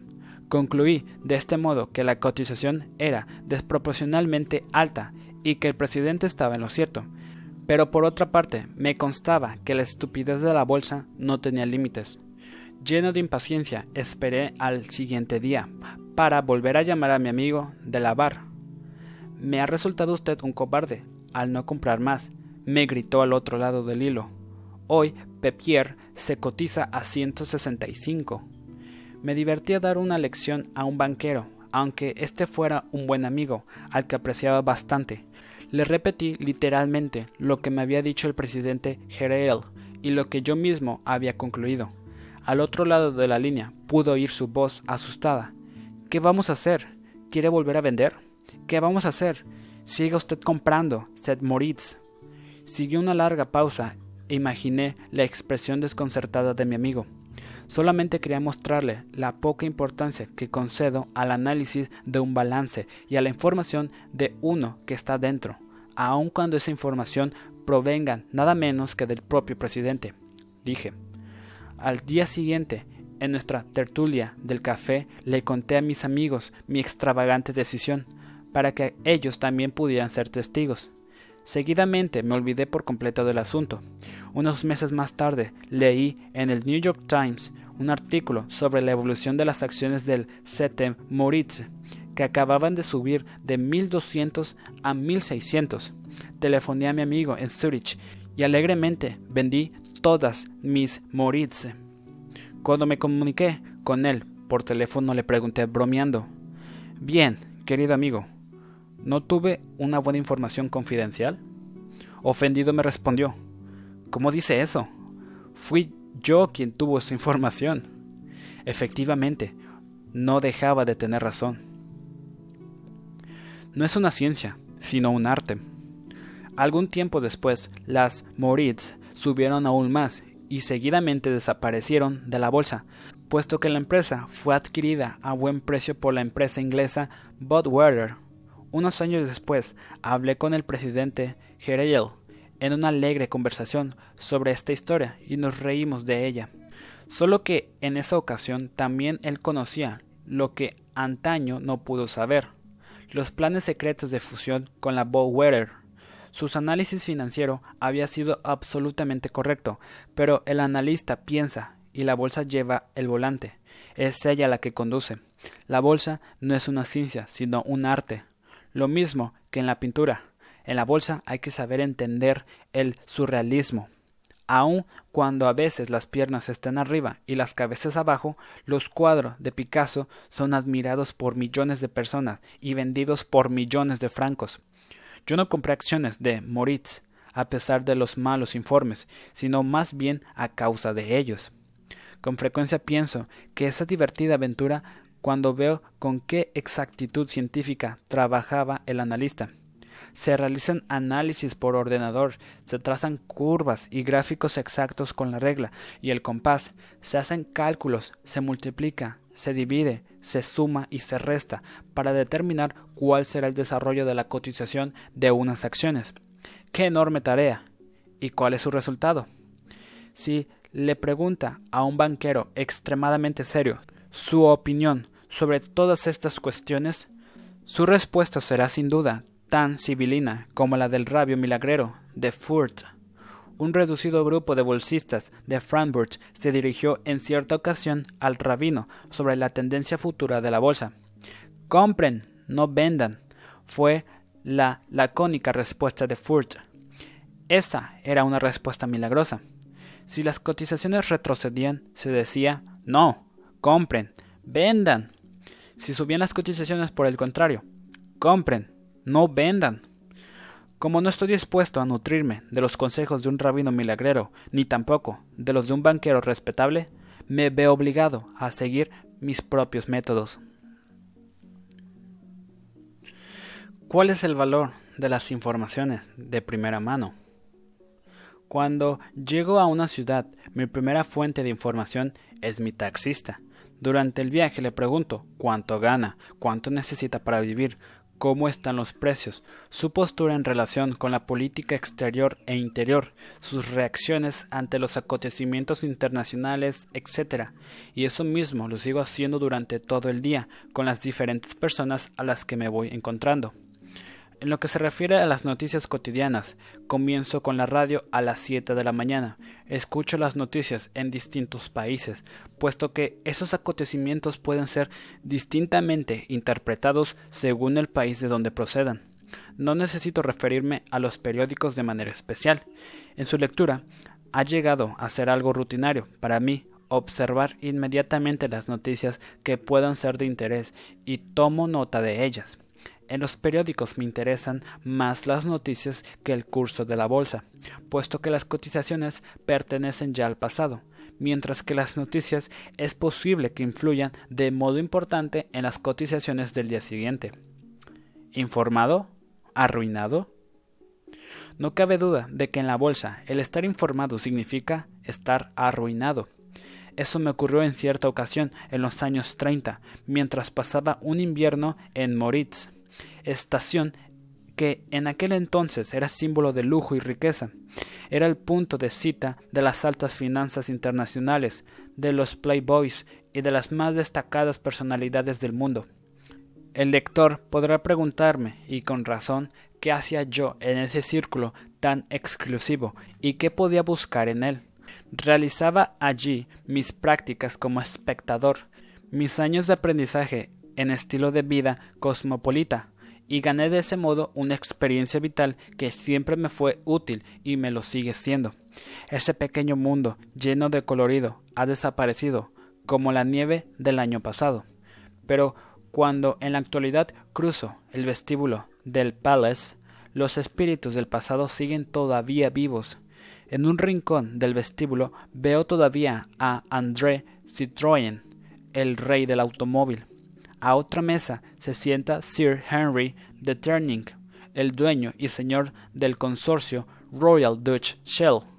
Cerca de él, cena la competencia, representada por Mr. Walter C. Tagley, presidente de la Standard Oil. De acuerdo con la chismografía local, ambos potentados del negocio del petróleo se reunían allí cada año para charlar sobre sus problemas, precios, mercados, petróleo. Exactamente lo mismo que los jeques de nuestro tiempo en una conferencia de la OPEP. A dos pasos de ellos veo a Kes Van Dongen, pintor de fama mundial, y a Charlie Chaplin. Nunca faltaba mi compatriota, el doctor Arpad Plesh, brillante especulador y especialista en inversiones en oro. Al otro lado, y siempre en el mismo sillón y sumido en pensamientos, podría ver al doctor Fritz Mancheimer, el más influyente de los banqueros de aquel tiempo, natural de Stuttgart y director general de la banca Mendelssohn y CIA de Ámsterdam. Comenzó su carrera después de la Primera Guerra Mundial como especialista en el mercado de divisas en Ámsterdam, donde actuaba como presidente del Deutschen Reichsbank y tenía la misión de mantener la cotización del marco mediante las necesarias intervenciones. Su actividad tuvo gran éxito, aunque menor para el Reichsbank que para él mismo. El marco cayó a cero, pero el doctor Mancheimer se hizo con una fortuna. Con los millones ganados fundó la rama holandesa de la firma irlandesa Munderson y Cia, y posteriormente pasó a ser, entre otras cosas, el banquero de los gobiernos francés y belga, como rey no coronado de la importante plaza financiera que era en aquellos tiempos Ámsterdam. Me causa más impresión que nadie. Era soberbio y arrogante, muy consciente de su poder e influencia. Yo observaba el espectáculo del Palace con los ojos de un detective privado. Analizaba los gestos de todos los personajes allí presentes, sus fisonomías y hasta hubiera escuchado su gusto, sus conversaciones. Estaba seguro de que no divagaban hablando del tiempo. Casualmente, mi curiosidad pudo ser satisfecha. Una tarde, uno de los botones del hotel llamó a mi puerta y me entregó un telegrama que abrí lleno de impaciencia. El texto confirmaba un gigantesco encargo de compra de acciones de la Royal Dutch en todos los mercados del mundo. Yo no comprendía exactamente de qué se trataba. Volví a observar el telegrama y me di cuenta de que no estaba dirigido a mí, sino al doctor Mensheimer. Un error de este tipo puede darse en los mejores hoteles, incluso en Palace de Moritz. Mi habitación estaba en el lado de la sombra, enfrente mismo de la soleada suite ocupada por el doctor Mensheimer. Hoy, Muchos lustros después, aún siento la sacudida emocional que me conmovió en aquel entonces. De repente me hallaba en posesión de un secreto de los dioses, de los elegidos. Unos días antes había descubierto a Sir Henry enfrascado en una animada conversación con el doctor Mannheimer, y pensé que sin duda estaban cosiendo algo de importancia excepcional en relación con la Royal Dutch. La cosa quedaba clara sin posibilidad de error. Llamé al botones y le devolví el telegrama, cerrado de nuevo, al tiempo que trataba de imponer orden en mis pensamientos. En aquel entonces yo me dedicaba a especular a la baja y con un éxito relativo, pero que me había permitido ser huésped del Palace. Por motivos económicos y políticos, yo me sentía pesimista frente a las confidencias que indicaban tendencias al alza, las cuales no me deducían demasiado, puesto que nos encontrábamos todavía en el gran periodo de baja de cotizaciones de aquella época, pero una información como aquella que había llegado por mí por una diabólica casualidad, eso es algo que solamente ocurre una vez en la vida. Había que aprovecharla. Y lo hice así. Compré Royal Dutch y en ese momento su cotización empezó a bajar hasta quedar reducida a un tercio del precio pagado por mí. Perdí toda mi inversión por hacer caso del telegrama. Nunca llegué a saber qué hablaron aquellos dos caballeros en el salón del Palace. Lo único que sé es que la firma Mendelssohn de Amsterdam quebró en otoño de 1939 con gran escándalo, puesto que la cuenta de especulación en la bolsa del doctor Mannheimer estaba sobrecargada por enormes deudas. De acuerdo con mi experiencia posterior, puedo llegar a dos conclusiones. Un gran financiero puede ser, al mismo tiempo, un pésimo especulador, y en una estación de deportes de invierno se puede aprender lecciones bursátiles muy provechosas. Uno de mis más antiguos amigos, Adrien Berkel, me contó en el transcurso de un almuerzo que había mantenido una larga conversación con el presidente del Consejo de Administración de la Compagnie Francaise del Petróleo, una de las mayores sociedades petroleras del mundo, y que le había confirmado expresamente que las acciones de la sociedad que se cotizaban a diez mil francos estaban supervaloradas. Yo poseía una buena cantidad de ellas y me puse a esperar con impaciencia la llegada del día siguiente para ponerlas a la venta. Puede parecer una broma, pero después de que yo las hube vendido, comenzaron a descender como un cohete, y en los meses siguientes alcanzaron hasta los sesenta mil francos, y aquella información procedía de dentro, era la información de un insider. Imagino que el presidente ofreció su información de absoluta buena fe, pero como me veo obligado a repetir continuamente, lo que están dentro del negocio no saben cómo se cotizan sus acciones en bolsa. Naturalmente, existen casos en los cuales los financieros ofrecen adrede informaciones desorientadoras y también expresan opiniones tendenciosas. Los siguientes ejemplos pueden servir. El presidente de un conocido grupo financiero de Francia, llamado L, que ya controlaba una serie de empresas con cotización en la Bolsa de París, me dijo, en cierta ocasión, de manera confidencial, que se sentía muy optimista sobre el curso futuro de las acciones de la Hutchinson. La sociedad estaba siendo reorganizada y ampliaba capital, pero añadió que no era aquel el momento mejor para comprar y que él me lo indicaría cuando llegara. Me informé en la bolsa de París por medio de un agente de cómo estaban aquellas acciones y qué se esperaba de ellas en el futuro y conseguí la siguiente información. En los últimos tiempos las acciones habían bajado de 250 a 160. Nadie se interesaba por ellas y había un único comprador en el mercado, el grupo L, que las estaba adquiriendo a la baja. Es raro, me dije, que el financiero interesado me dé el consejo de no comprar todavía, Precisamente a causa de mi larga experiencia acumulada durante años, decidí comprar las acciones inmediatamente. Unos días después, comenzó el movimiento al alza y las acciones subieron hasta llegar a 300 e incluso a 400. Cuando fueron transferidas a otra sociedad, el consejo de mi informante de dentro había sido el siguiente, no comprar hasta que él me avisara, pues era demasiado pronto. Mientras tanto, su grupo compraba, La señal de compra no me la dio hasta que las acciones estuvieran a 300. Sobre un informante desde dentro como ese, cualquiera puede formarse fácilmente su propio juicio. El señor Tannenbaum está enfermo.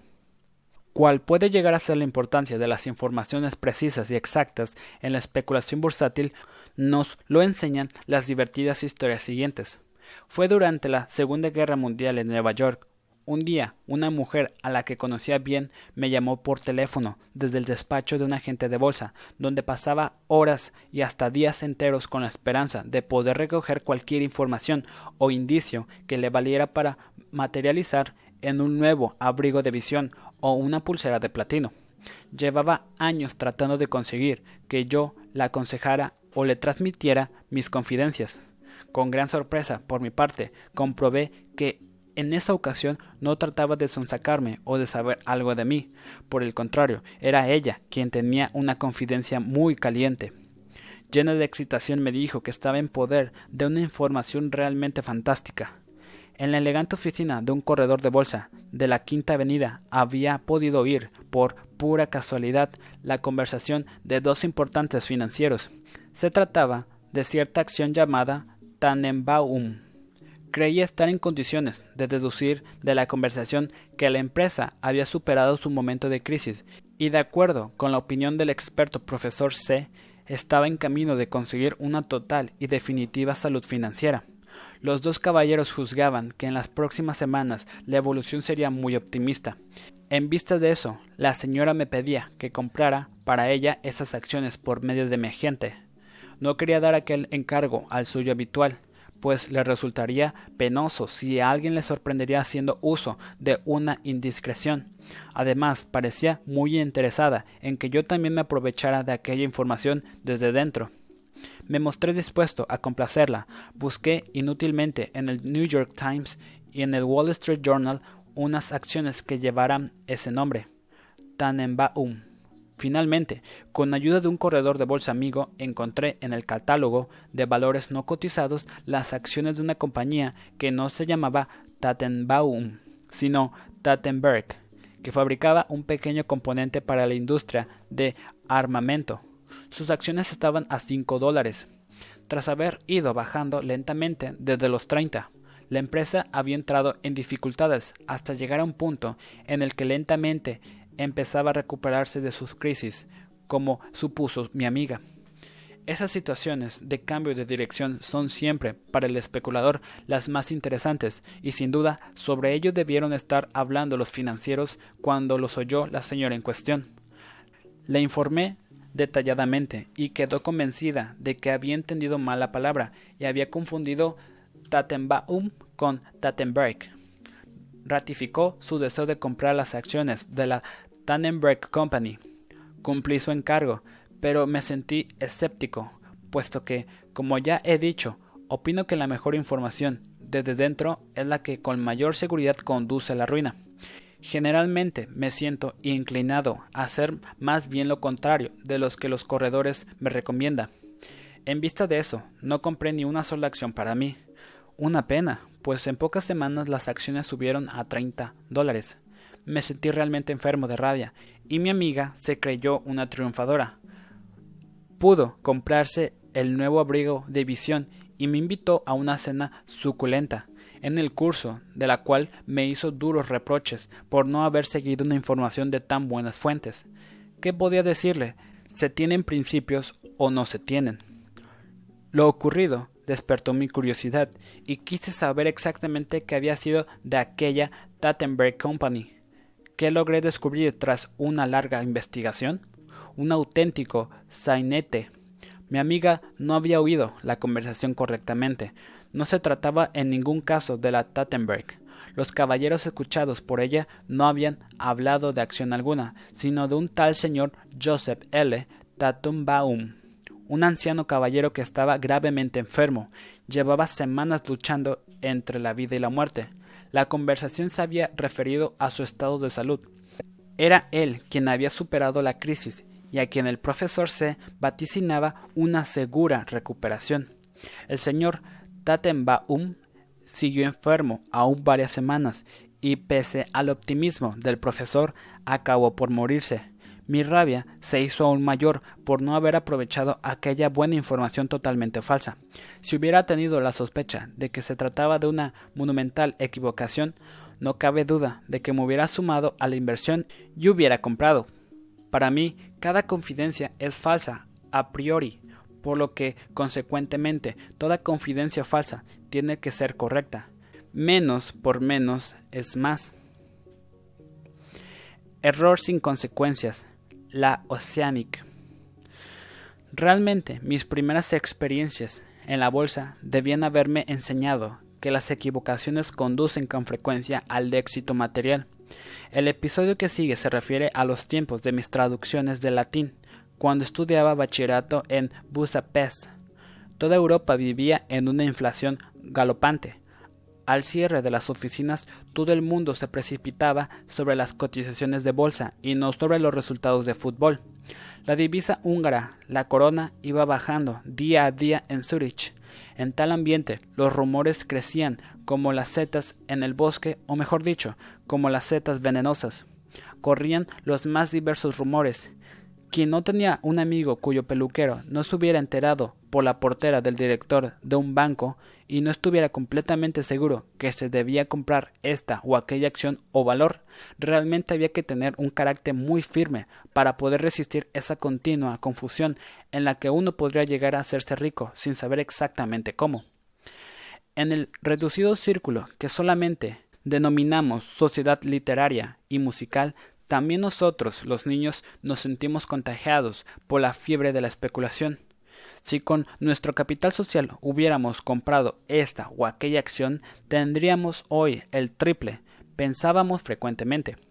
Nosotros no queríamos tratar al diablo para ganar millones en un día, sino simplemente ganar el dinero necesario para podernos comprar la más reciente edición de una fangosa enciclopedia alemana. Un día oí a mi padre comentar por teléfono que el gobierno estaba llevando a cabo negociaciones para recuperar los buques que había perdido como consecuencia del armisticio de 1918, lo cual significaría un boom para las navieras. ¿Cómo dudar de una indicación clara procedente del propio padre? No, en aquella ocasión no había otra solución que actuar. Celebramos un gran consejo de guerra en el instituto y estudiamos la lista de las compañías de navegación. Los medios del club eran limitados, pero las acciones de la Oceanic estaban a nuestro alcance y fueron las elegidas. Colocamos toda nuestra confianza y el capital del club en los buques que debían traernos la suerte. Cayeron los dados y compramos las acciones. Unos días después, cundió el pánico en la bolsa pues el nuevo ministro de Hacienda había comenzado una campaña contra la inflación. Un pobre ministro perdió la razón en esa lucha y acabó en el manicomio. Como es lógico, se convirtió en blanco de todas las burlas. La tendencia al alza se inició de nuevo, y apenas se recuperó la Oceanic, nuestras acciones se transformaron en la anhelada enciclopedia. Incluso tuvimos dinero para comprar otra enciclopedia británica más pequeña. Todo salió a pedir de boca, pero habíamos cometido un pequeño error en la elección del objetivo de nuestra especulación. Nos dimos cuenta de que la Oceanic no era una sociedad naviera, sino una fábrica de conservas de pescado. En los casos de la papelera, Moritz y la Royal Dutch y la Oceanic, supe sacar la correspondiente moraleja de la historia. No siempre es imprescindible estar bien informado para ganar en la bolsa. Por ejemplo, ¿quién podía estar mejor informado que el señor Binger, banquero de Genoveva y suegro del gran fabricante de automóviles André Citroën? Ese caballero había continuado llenando su cartera con acciones de la Citroën y seguramente sabía por qué lo hacía. Entonces sucedió. ¿Quién podría haber previsto algo así? que la sociedad tuvo que declararse en quiebra en menos de seis meses. Fue una desagradable sorpresa para los accionistas. Se produjo el naufragio pese a que la sociedad había elevado sus dividendos solo seis meses antes con la intención de intentar un golpe de bolsa salvador. Los gráficos, la curva befril de una acción. Con frecuencia se me pregunta qué pienso sobre los gráficos y su interpretación. Mi respuesta la he estampado hace ya mucho tiempo. La interpretación de los gráficos es una ciencia que busca inútilmente lo que consigue el conocimiento. Sin embargo, los estudio gustosamente. Ya dijo el propio Confucio, cuéntame el pasado y te diré el futuro. Contemplando un gráfico es como mejor se aprecia lo que ocurrió ayer y lo que sucede hoy. Pero eso es todo. Hasta ahora, la curva de las cotizaciones es verdad cuando se refiere al pasado, pero cuando se trata con anticipación no pasa de literatura mala o buena. Los gráficos, pues, no son más que una simple pieza entre las docenas y docenas que componen el mosaico sobre el que tiene que basarse el análisis. Dejarse deducir por cualquiera de las distintas formas que puede tomar el gráfico como hombro, cabeza, hombros, franco, lateral, platillo y otras grotonescas figuras semejantes significa peligro financiero.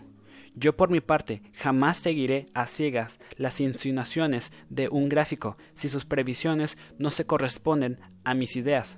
Tampoco me deduce la idea de operar contra su tendencia. Cuando, por ejemplo, juzgo de manera especialmente optimista un valor cualquiera y el gráfico indica lo contrario, mi convicción tiene que estar muy bien fundamentada para hacer que me aferre a mi postura. Lo mismo puede aplicarse, como es natural, al caso en que yo tenga una postura pesimista, pese a las tendencias positivas del gráfico.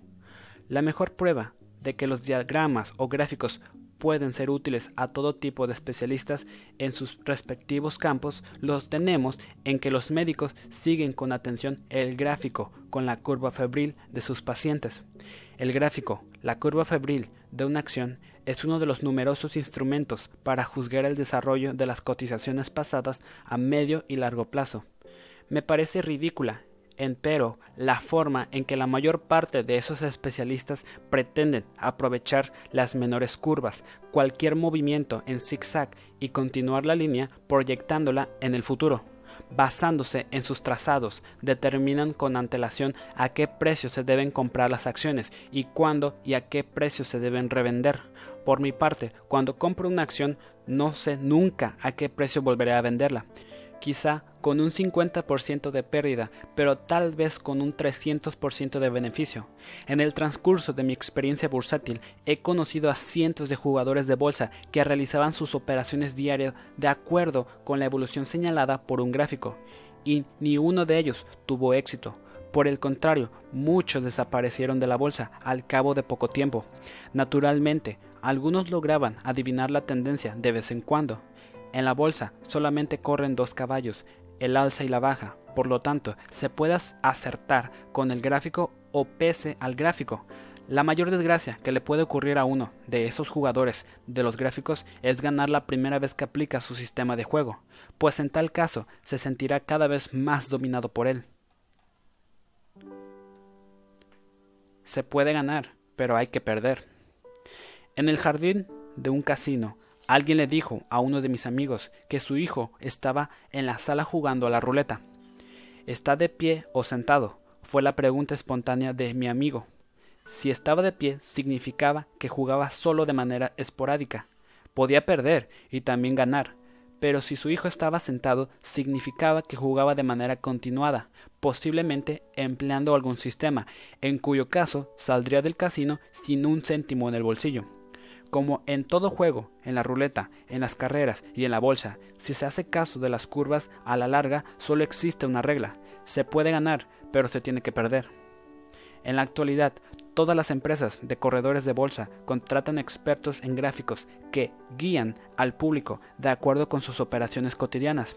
No puede sorprender a nadie saber que tales clientes son el mejor negocio para los corredores de bolsa no hacen más que juegos malabares y pagan millones de comisiones, enriquecen a los agentes de bolsa y desilusionan a sus herederos. Existen docenas de teorías basadas en el análisis de los gráficos o curvas.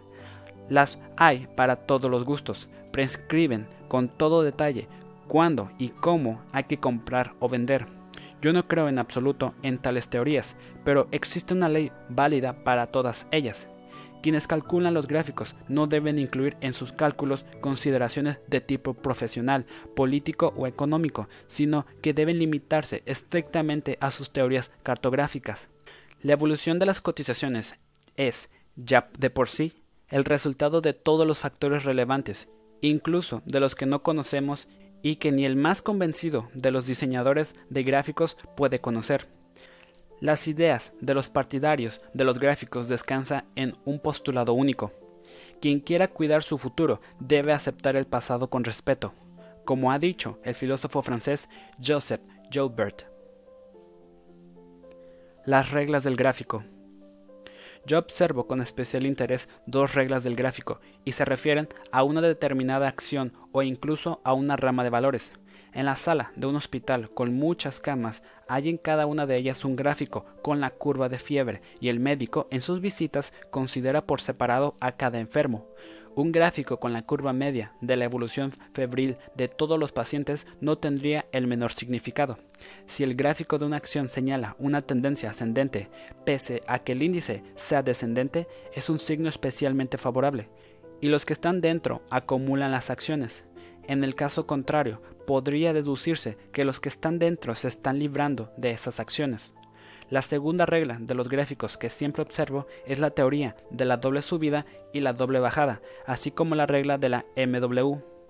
La doble subida significa que en casos de cotización ascendente, la última cotización alta siempre es superada por las siguientes.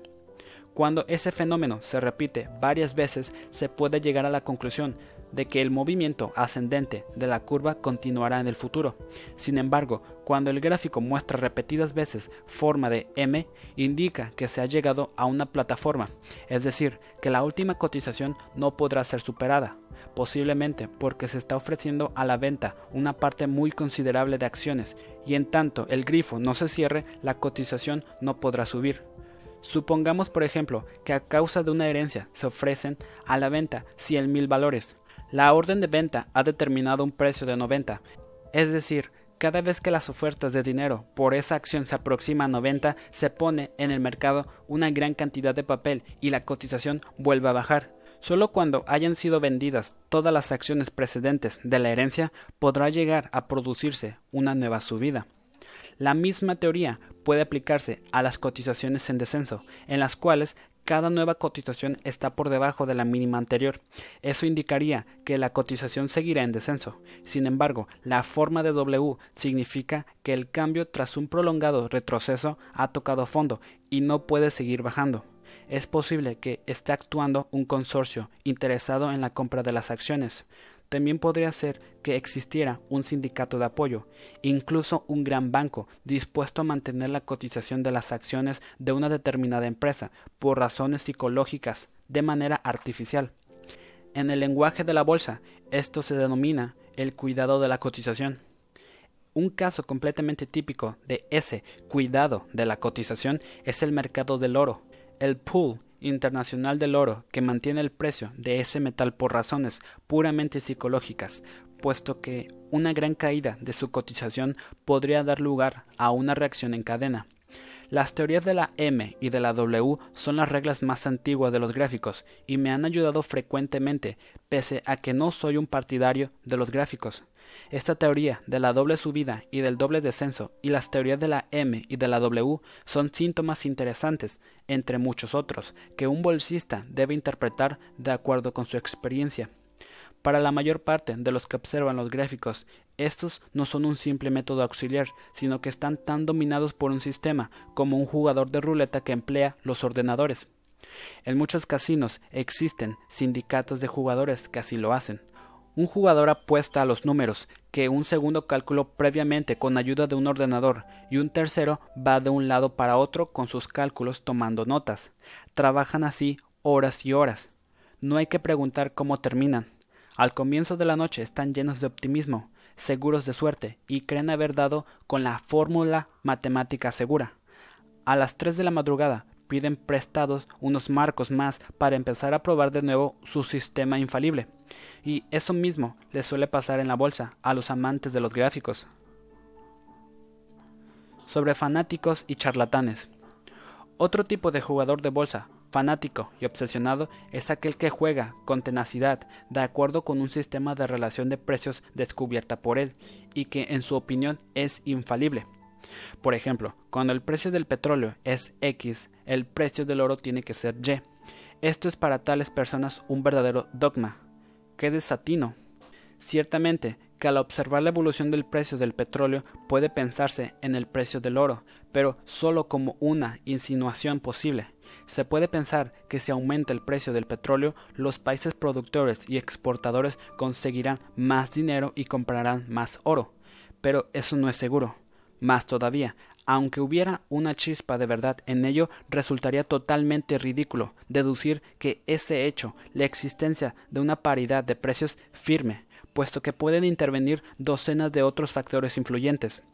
Hace algunos años, esos fanáticos jugaron, aconsejados por los corredores de bolsa, a la paridad cierta entre el precio de la plata y el precio de la soja, simplemente porque los famosos hermanos Hunt especulaban a gran escala en ambos productos. Si la plata subía X puntos, la soja tenía que subir Y puntos. Esta era su fórmula matemática. Ya me he referido a la especulación manteca de cerdo-maíz, combinación que en su momento era mucho más lógica. Tanto si se decidía a la lotería como a la ruleta o a la bolsa, yo considero a esos jugadores supuestamente científicos unos fanáticos, cuando creen verdaderamente en su método, y los llamo charlatanes cuando tratan de vender sus sistemas, aunque no crean en ellos para hacerse con el dinero ajeno. La mayor parte de ellos son al mismo tiempo charlatanes y fanáticos. Creo que discutir con ellos es una pérdida de tiempo, pues sus argumentos caen en el campo del ocultismo. Pueden tener algún éxito con el público, al menos durante un corto tiempo, y cuando más increíbles e improbables sean sus promesas, mayor será el número de sus seguidores. Para la masa posee una gran fuerza de atracción todo aquello que no comprende. Puede haber algo de verdad en ello, es su justificación. Ya he expuesto algunos ejemplos para demostrar cómo deben ser interpretadas las noticias y los acontecimientos. La dura política monetaria de los Estados Unidos es un hecho cuyas consecuencias no pueden ignorarse. Ocurre con frecuencia que en un determinado país se aumenta el tipo de interés y la bolsa no reacciona ante ese hecho durante algunos días. Muchos jugadores de bolsa se dejan deducir por ello, con la observación de que el suceso ya ha sido tomado en cuenta y descontado, pero no es así en absoluto. Los tipos de interés y la subsiguiente escasez de dinero son factores muy importantes, con tal independencia de que el hecho fuera esperado o no, o de si la bolsa reacciona de inmediato de modo negativo o positivo. Por el contrario, el ya citado desembarco en la Luna de los astronautas no era razón específica para una subida de las cotizaciones y solo podría desatar una reacción psicológica. Como esa reacción para generar sorpresa no se produjo al día siguiente, el suceso perdió todo valor para la bolsa dos días más tarde. Los factores psicológicos son flor de un día y que Dios ampare a quien trate de prever la evolución basándose en tales criterios. Por el contrario, la política monetaria es un hecho real con inevitables consecuencias que pueden seguirse de modo bastante exacto. También en un mercado bull, es decir, muy agresivo, todos los indicios señalan una continuación de las alzas. La bolsa puede permanecer en retroceso días o semanas, por lo general, eso basta para transformar a los optimistas en pesimistas, del mismo modo que durante un periodo de baja unos días de firmeza devuelven la sonrisa a muchos rostros. En vez de romperse la cabeza pensando en cuál será la evolución psicológica del público, yo prefiero dejarme guiar por motivaciones puramente personales, como suele hacer el aficionado a la lotería o a las carreras de caballo, cuando compra un determinado número o apuesta a cierto caballo, simplemente porque le gustó o por cualquier otra razón que no tiene el menor fundamento específico. Al jugador de bolsa le está permitido ser supersticioso, puesto que se trata de un juego totalmente opuesto a las ciencias y a las matemáticas. Eso fue lo que sucedió en los años 1966 y 1967, cuando con mi amigo Corso Toto calculé correctamente la transformación del mercado de osos en un mercado de toros, es decir, de un mercado de jugadores en un mercado de compradores. Mala información, malos resultados sobre el ordenador en la bolsa. Junto a los análisis de los gráficos existen los análisis por ordenador.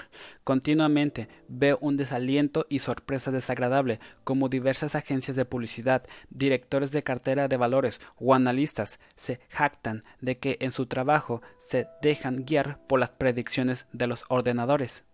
De momento, a esta jactancia solo puedo responder con un chiste. Le ofrezco al ordenador los datos de una embarcación eslora 36 metros, manga 7 metros, calado 0.7 metros y la altura del mástil 5 metros. El ordenador tiene que decirme cuál es la edad del capitán. Si me diera una respuesta exacta y correcta, acabaría convencido. Hasta que no ocurra así, me conformo con mi ordenador privado, mi cabeza, con la cual me siento más seguro. Yo podría calcular la edad del capitán, no ciertamente deduciéndola de las características del barco, sino porque lo iría a ver, hablaría con él unos minutos y observarle sus ojos y sus manos. Diálogo con el ordenador. Un corto diálogo que tuve ocasión de escuchar casualmente me servirá para completar mi forma de pensar. Era la conversación entre el ordenador C y un especulador de bolsa llamado S. C. Yo lo sé todo, absolutamente todo. S. Yo no sé nada, pero lo comprendo casi todo y reconozco las relaciones de dependencia. C. Mi memoria es excelente, lo registro y conservo todo, informes anuales, balances, cotizaciones, dividendos, etc. S. Mi conocimiento de la bolsa es la cultura, cultura es lo que queda cuando se han olvidado todos los detalles. C. Conmigo basta apretar un botón y de inmediato combino todos los datos para conseguir un análisis exacto sobre cada una de las 10.000 acciones que han sido almacenadas en mi cerebro. Conozco el comportamiento de cada uno de los valores o acciones en todas las circunstancias, en la guerra como en la paz, tanto si llueve como si sale el sol, durante un periodo de crisis o en una coyuntura favorable. Por esa razón puedo prever con matemática precisión y exactitud el desarrollo futuro, puesto que todo transcurre de acuerdo con la lógica. S. Pero la bolsa tiene su propia lógica. La matemática bursátil no se corresponde con la matemática que nos enseñan en la escuela. 2 por 2 en la bolsa raramente son 4, sino que 2 por 2 menos 5 menos 1 o 2 por 2 igual 3 más 1. C pero yo puedo determinar de inmediato cuál es la acción que tiene hoy las mejores perspectivas. S. Hoy, pero se sabe que nueva industria hará su aparición mañana. Hace 16 años hubieras recomendado la compra de acciones de petróleos, o hace 50 años la adquisición de acciones de aviación o la compra de obligaciones alemanas al final de la Segunda Guerra Mundial? ¿Puedes predecir el día de hoy si de la noche a la mañana nacerá una sociedad cualquiera que signifique una competencia dura para otra ya existente? Los ordenadores a los que se les había suministrado toda la información disponible y que debían calcular las consecuencias de la fusión de Pennsylvania Railroad y de la New York Central RR previeron una ganancia de 7 dólares por acción. El resultado, sin embargo, fue la pérdida de 4 dólares por acción. Creo que esto hace inútil cualquier otro comentario. Es que tú, ordenador, hubieras podido prever con exactitud hace 30 años la importancia que tienes hoy día. Tus previsiones están ancladas en el pasado. Sin el pasado no sabes nada y eres de todo punto incapaz de especular con independencia y no puedes incorporar nada que sea totalmente nuevo. C. Registro todas las noticias y novedades, no se me escapa ningún suceso, proceso u operación. Leo los periódicos desde la primera a la última línea. S. Pero yo leo entre líneas. C. Trabajo sin cansarme y sin errores. Multiplico, divido y ofrezco los resultados en segundos. S. Yo me siento cómodamente en mi sillón, envuelto en el humo de mi puro, combino, sueño y de vez en cuando se me ocurre algo. Saber demasiado es a veces perjudicial. De este diálogo puede deducirse que el ordenador no es ningún caso un rival del especulador, sino un simple instrumento muy útil, nada más y nada menos. Cuando el especulador ha llegado a tomar una decisión, puede recurrir al ordenador, siempre que esté correctamente alimentado, informado y programado, y entonces hacerle la pregunta adecuada. No basta conocer todos los datos, El motor de la especulación continúa siendo la fantasía y su mejor ayuda la reflexión humana. Mucho antes de la invención del ordenador, los agentes de bolsa y los banqueros norteamericanos mantenían algunos departamentos de estudios financieros donde un grupo de empleados que iba de los 20 a los 300 se ocupaba de realizar los análisis que en la actualidad nos suministra un ordenador, solo que éste lo hace con mucha más rapidez y economía. En mis experiencias de muchos lustros, nunca, absolutamente nunca, recibí de esos estudios financieros una previsión bursátil coronada por el éxito. El futuro es algo que le sigue vedado. Sin recurrir al cinismo, quiero repetir, también el saber demasiado es perjudicial, puesto que en el último extremo asfixia la fantasía. Existe en la actualidad docenas de firmas que aconsejan a sus clientes con ayuda de los ordenadores y es posible que algunos reciban buenos consejos y otros malos. ¿Por qué? Sencillamente porque el ordenador de una de las empresas había sido programado y preguntando por pensadores capaces y el de la otra por incapaces. Para el ordenador de bolsa, como para todos los demás, es válido aquello de mala información, malos resultados. Mi consejo es, piensa, ¿qué ocurriría si cada uno de los jugadores de bolsa tuviera acceso a una de esas máquinas milagrosas?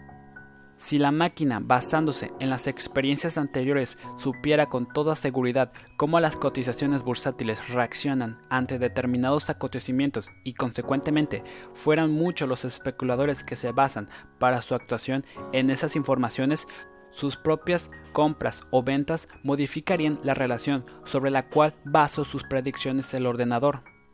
Cuando todos apuestan al mismo caballo no hay ganancia para nadie. La máquina teóricamente infalible verá modificados los procesos por ella calculados por las mismas previsiones basadas en esos cálculos. No me cansaré de repetir que en la bolsa no se debe ni se pueden aplicar análisis científicos, sino que hay que limitarse a pensar y a reflexionar. Mr. Watson, presidente de la IBM, el padre de los ordenadores modernos, es posible que se sienta agobiado por el remordimiento de conciencia si piensa que con sus máquinas puede convertir al ser humano en un no pensador. Por esa razón, ha dispuesto que en todas las oficinas de la IBM, en las paredes y en las mesas se coloque la inscripción Think. Mi consejo para el jugador de bolsa es el mismo. Piensa.